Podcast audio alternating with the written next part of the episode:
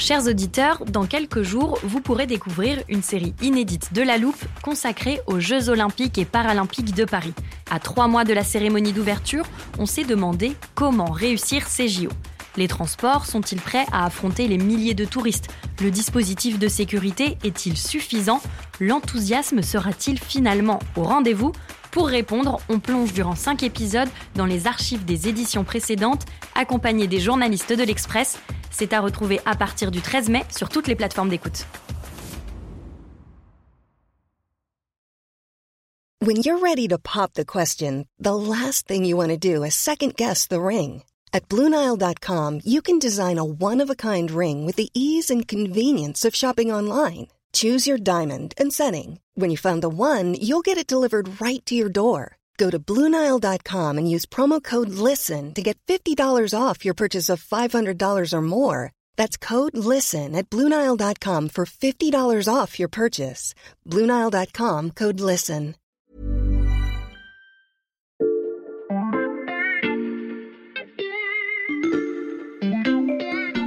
Bonjour, c'est Charlotte Baris. Bienvenue dans La Loupe, le podcast quotidien de l'Express. Allez, venez, on va écouter le magazine de plus près. Dans ce nouvel épisode de La Loupe, nous allons parler d'un pays où le pouvoir est entre les mains d'un homme et de sa garde rapprochée. Un pays où le régime en place est autoritaire, où les médias ne sont pas libres et où les emprisonnements d'opposants politiques sont de plus en plus nombreux. On pourrait ajouter que ce pays tente aussi de régner sur toute la région qui l'entoure en pointant du doigt un ennemi commun, les États-Unis. Enfin, la perspective d'un conflit armé ne l'effraie pas et il s'est joué de sa position sur la scène internationale. Si vous avez lu le titre de ce podcast, vous savez déjà que je ne parle pas de la Russie de Vladimir Poutine, mais de l'Iran. Car cette semaine, avec sa une, l'Express met en garde contre cet autre axe du mal. Depuis les attaques du 7 octobre et la guerre à Gaza, la République islamique d'Iran ne cesse d'étendre son influence et les Occidentaux feraient bien de prendre la menace très au sérieux.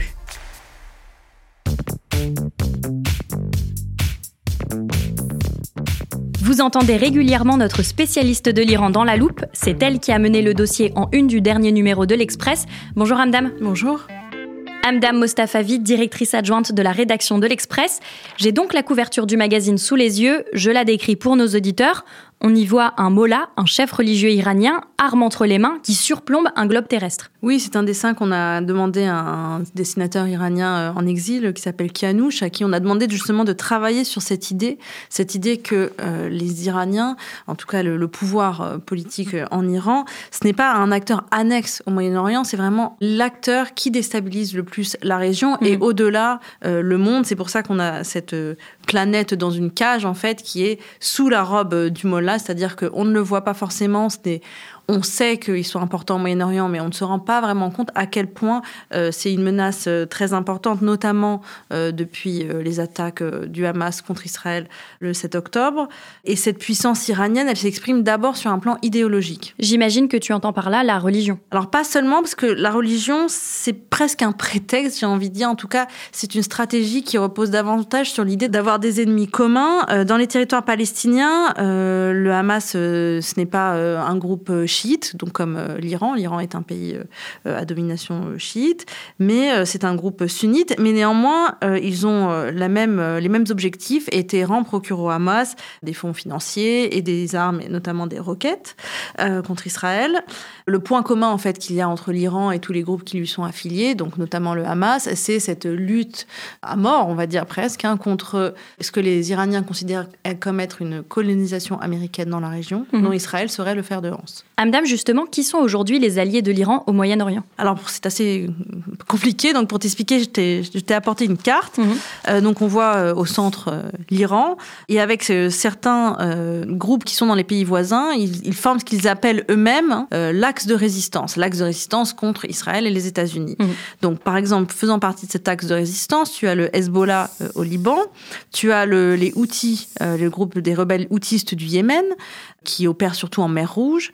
Tu as des milices euh, pro-Iran des milices chiites qui se trouvent en Irak et en Syrie. Ce sont ces milices qui ont attaqué à plusieurs reprises des troupes américaines stationnées dans la région. Mm. Donc depuis le 7 octobre, ce réseau de groupes, on va dire affiliés, n'a jamais été aussi actif. L'idée pour ce réseau, c'est en fait de complexifier au maximum la tâche des États-Unis dans la région et faire en sorte que si les Américains avaient envie d'attaquer l'Iran demain, en fait, ils ne seraient pas seulement face à l'Iran, ils mm. seraient face à tous ces groupes euh, qui pourraient riposter contre les Américains et contre les Américains un peu partout dans la région, ce qui ferait que mathématiquement, le coût d'une guerre euh, contre l'Iran serait beaucoup plus important. Mm. L'extension de ces réseaux, ce n'est pas quelque chose de, nouveau, hein, euh, totalement nouveau, c'est juste son intensité et le fait que ce soit plus visible au monde qui est nouveau. Mm. Ça fait 20 ans que le régime iranien étend sa toile, notamment euh, grâce à ce qu'on appelait les gardiens de la révolution, dont on a déjà parlé d'ailleurs dans des épisodes de La Loupe. Tout à fait, j'ai même une définition de côté. C'est d'ailleurs toi qui nous avais expliqué ce que sont les gardiens de la révolution. Voilà un petit rappel pour nos auditeurs.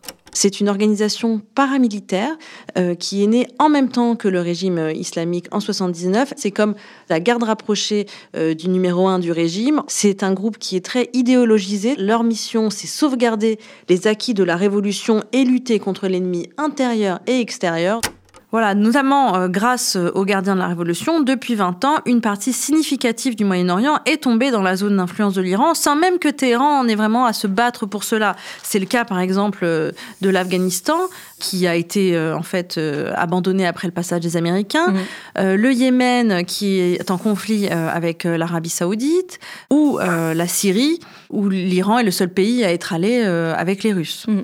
Cette méthode, c'est celle du général Soleimani, qui a été tué le 3 janvier 2020 par une frappe américaine en Irak. Et la doctrine de ce général, c'est l'idée de faire une forme de combat permanent euh, pour avoir l'adversaire à l'usure, une sorte de harcèlement permanent de l'ennemi. Tu cites beaucoup les États-Unis depuis le début de tes explications. Dans ce dossier, il y a une expression importante, c'est l'internationalisation du conflit. Oui, l'Iran s'inspire beaucoup en fait de la tactique russe, de la méthode Poutine, on va dire, euh, en Ukraine. Ça veut dire de menacer la communauté internationale des conséquences d'un conflit qui est à la base régional. Mhm. Donc euh, l'idée, c'est qu'il y a une extension du conflit en dehors des frontières, euh, on va dire, du Moyen-Orient.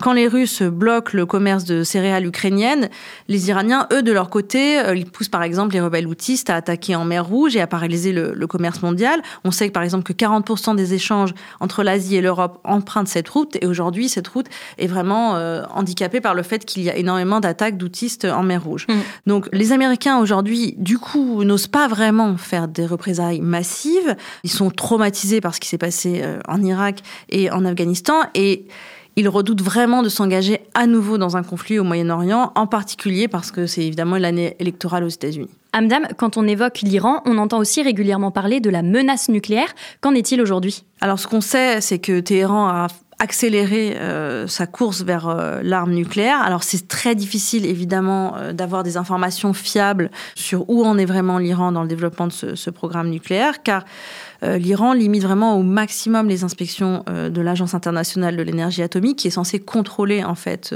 le programme nucléaire qui est officiellement civil de l'Iran mhm. pour s'assurer que ce programme ne devienne pas militaire.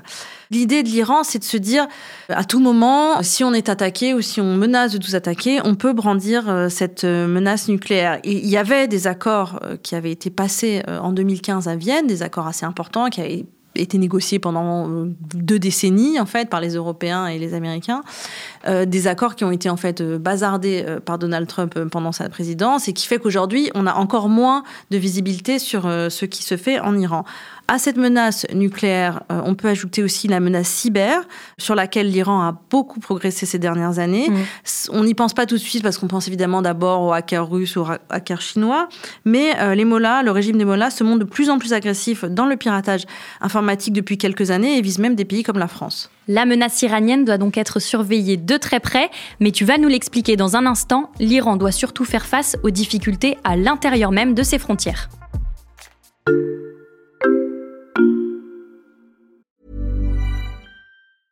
I'm Sandra, and I'm just the professional your small business was looking for. But you didn't hire me because you didn't use LinkedIn jobs. LinkedIn has professionals you can't find anywhere else, including those who aren't actively looking for a new job but might be open to the perfect role, like me. In a given month, over 70% of LinkedIn users don't visit other leading job sites. So if you're not looking on LinkedIn, you'll miss out on great candidates like Sandra. Start hiring professionals like a professional. Post your free job on linkedin.com/people today.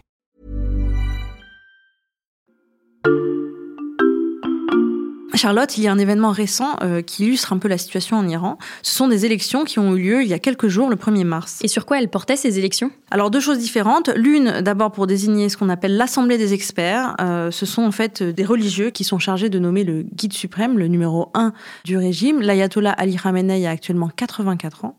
Et il est possible qu'il y ait besoin, évidemment, de renouveler euh, son poste, même si c'est un poste qui est à vie. Mhm. La plupart des mots-là euh, potentiellement dissidents avaient été déjà écartés avant même l'élection, donc euh, il n'y a pas de surprise par rapport à, à ce résultat. Notamment, par exemple, l'ancien président Hassan Rouhani a été euh, écarté. L'objectif, en tout cas, c'était de permettre euh, d'avoir une assemblée qui voterait sans discuter pour le fils de l'actuel guide suprême, donc qui s'appelle Mojtaba, Mojtaba Khamenei, qui sera sans doute le prochain numéro un du régime une fois son père décédé. Mm. L'autre élection concernait le Parlement. Alors l'enjeu pour le pouvoir, c'est de remobiliser les citoyens, puisque c'est la première élection qui a eu lieu depuis le mouvement de contestation de l'automne 2022. Euh, là encore, euh, la participation, euh, il n'y a pas de surprise, elle, elle est à la mesure de l'intérêt que porte la population à ces scrutins. La participation était donc faible.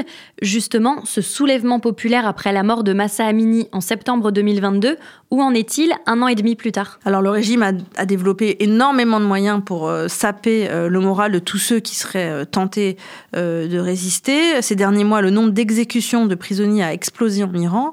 Euh, on a eu 834 condamnés euh, à mort en 2023 dont les peines ont été exécutées. Et là, déjà, rien qu'en janvier, il y a déjà plus de 50 personnes qui ont été condamnées à mort. Sur ce sujet, j'ai rencontré Massia Alinejad, qui est une opposante célèbre qui est en exil. Elle compare cette situation en Iran à l'assassinat récent de Alexei Navalny, l'opposant russe, Mhm. en disant attention, d'autres dictateurs suivront la voie euh, tracée par Poutine. C'est une guerre contre la démocratie. Tous les autocrates, que ce soit au Venezuela, en Chine, en Russie, en Iran, se soutiennent mutuellement. Les Occidentaux doivent s'unir derrière leur objectif de défendre justement les valeurs universalistes.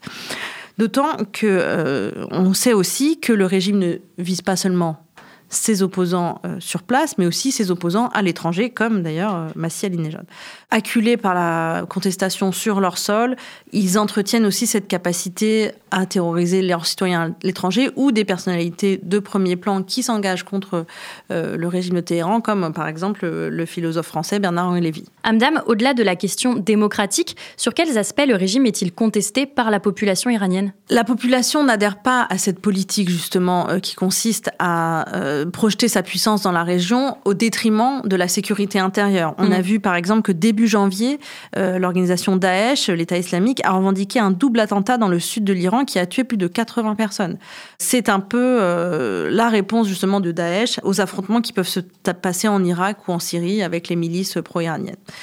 Donc euh, cette question du manque de sécurité intérieure, c'est quelque chose qui parle évidemment à la population et il y a aussi évidemment l'aspect économique. Oui, on le sait, euh, l'Iran est sous le coup de nombreuses sanctions économiques. Oui, en effet, et il y a des, aussi tout cet argent dépensé euh, pour soutenir euh, tous ces groupes, tout cet axe de la résistance. Le pays est au bord du gouffre financier.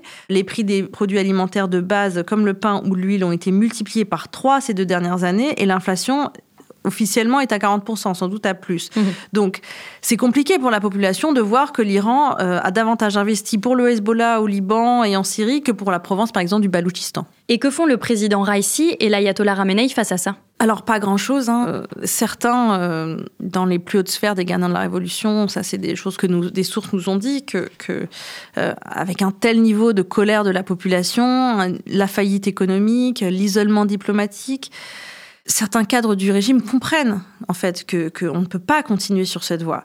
Mais euh, il y a en même temps beaucoup de gens qui ont intérêt à ce que le régime soit préservé. Mhm. Euh, des mots-là, comme euh, des gardiens de la Révolution.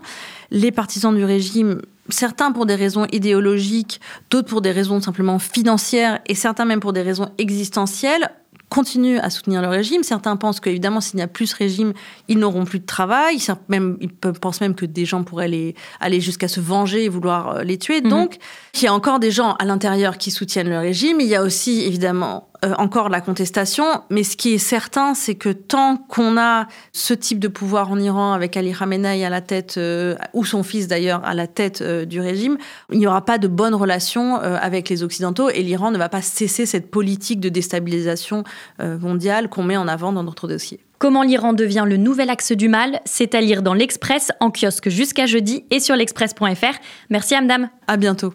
Amdam Mostafavi, directrice adjointe de la rédaction, spécialiste du Moyen-Orient. Chers auditeurs, je vous rappelle que La Loupe, c'est un nouvel épisode du lundi au vendredi dès 6h du matin. Alors pour ne rien rater, pensez à nous suivre sur n'importe quelle plateforme de podcast, par exemple Spotify, Apple Podcast ou Deezer.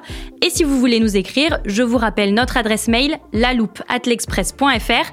Cet épisode a été monté et réalisé par Jules Cro. Retrouvez-nous demain pour passer un nouveau sujet à la loupe.